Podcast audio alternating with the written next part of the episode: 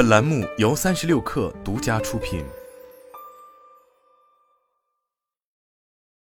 本文来自三亿生活。自二零二零年此次疫情以来的居家办公、远程教育风潮兴起以来，我们三亿生活就曾在相关内容中多次批判传统 PC 设备上的摄像头品质问题。此前，我们曾指出，懒惰和对利润的追求是当前绝大多数 PC 设备前置摄像头品质不佳的根本原因。并且在 PC 行业主动做出改变前，为满足部分用户对高画质视频会议的需求，诸多相机厂商已经主动推出了一些软件方案，能够允许用户将自己的单反相机连接到 PC 上，以充当顶级画质摄像头使用。为什么单反相机能当 PC 摄像头呢？其实这是因为许多单反本身就具备连接上 PC 后，通过软件进行遥控拍照摄像，并及时将影像传至 PC 的功能。虽然这些功能本是为了方便诸如摄影师之类的专业人士而设计，但只需将代码稍加改变，它们就能发挥出类似于 PC 摄像头的效用。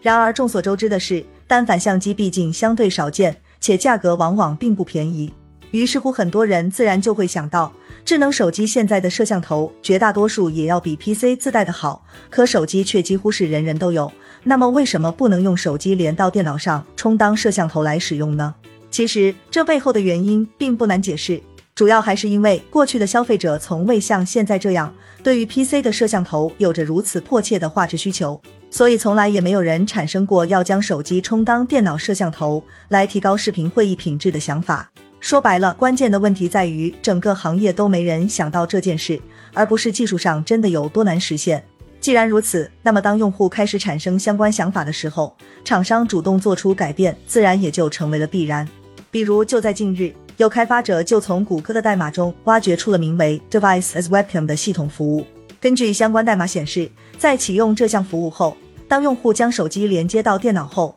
在 PC 看来，手机就会变成一个即插即用的摄像头。换句话说，理论上此时只要启动 PC 上的视频会议软件，就可以在它的设置中看到变成摄像头的手机了。请注意，我们并不是说现在的智能手机就没有类似的功能，因此前其实就已经有一些手机厂商或是第三方 APP 能够做到将手机充当电脑摄像头的功能。但如果谷歌在未来的安卓系统中直接集成这一功能代码和服务，那么它所能带来的改变显然会是多方面的。首先，官方安卓代码就意味着这一功能将会普遍适用于各大品牌，而不再是某一个品牌的私有功能。站在用户的角度来说，这当然是件好事，因为它意味着消费者到时候可能随便买个使用最新版安卓系统的手机，都可以使用这个功能。但也正因如此，对于之前已经基于私有技术开发出类似功能的手机品牌，对于那些现存的能够实现类似功能的第三方 APP 来说，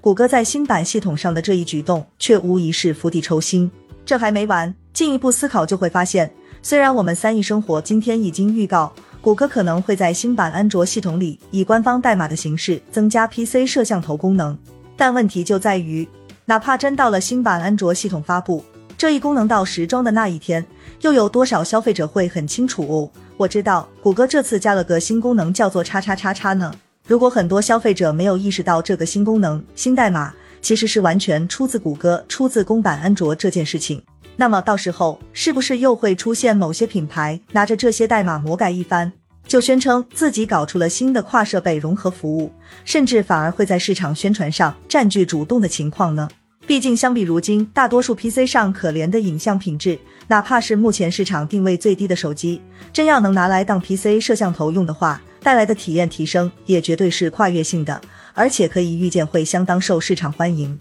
也正因如此。哪怕谷歌只是简单的为新版系统添加了一项功能、一个服务，但它背后所可能会造成的潜在影响，却不得不让我们浮想联翩。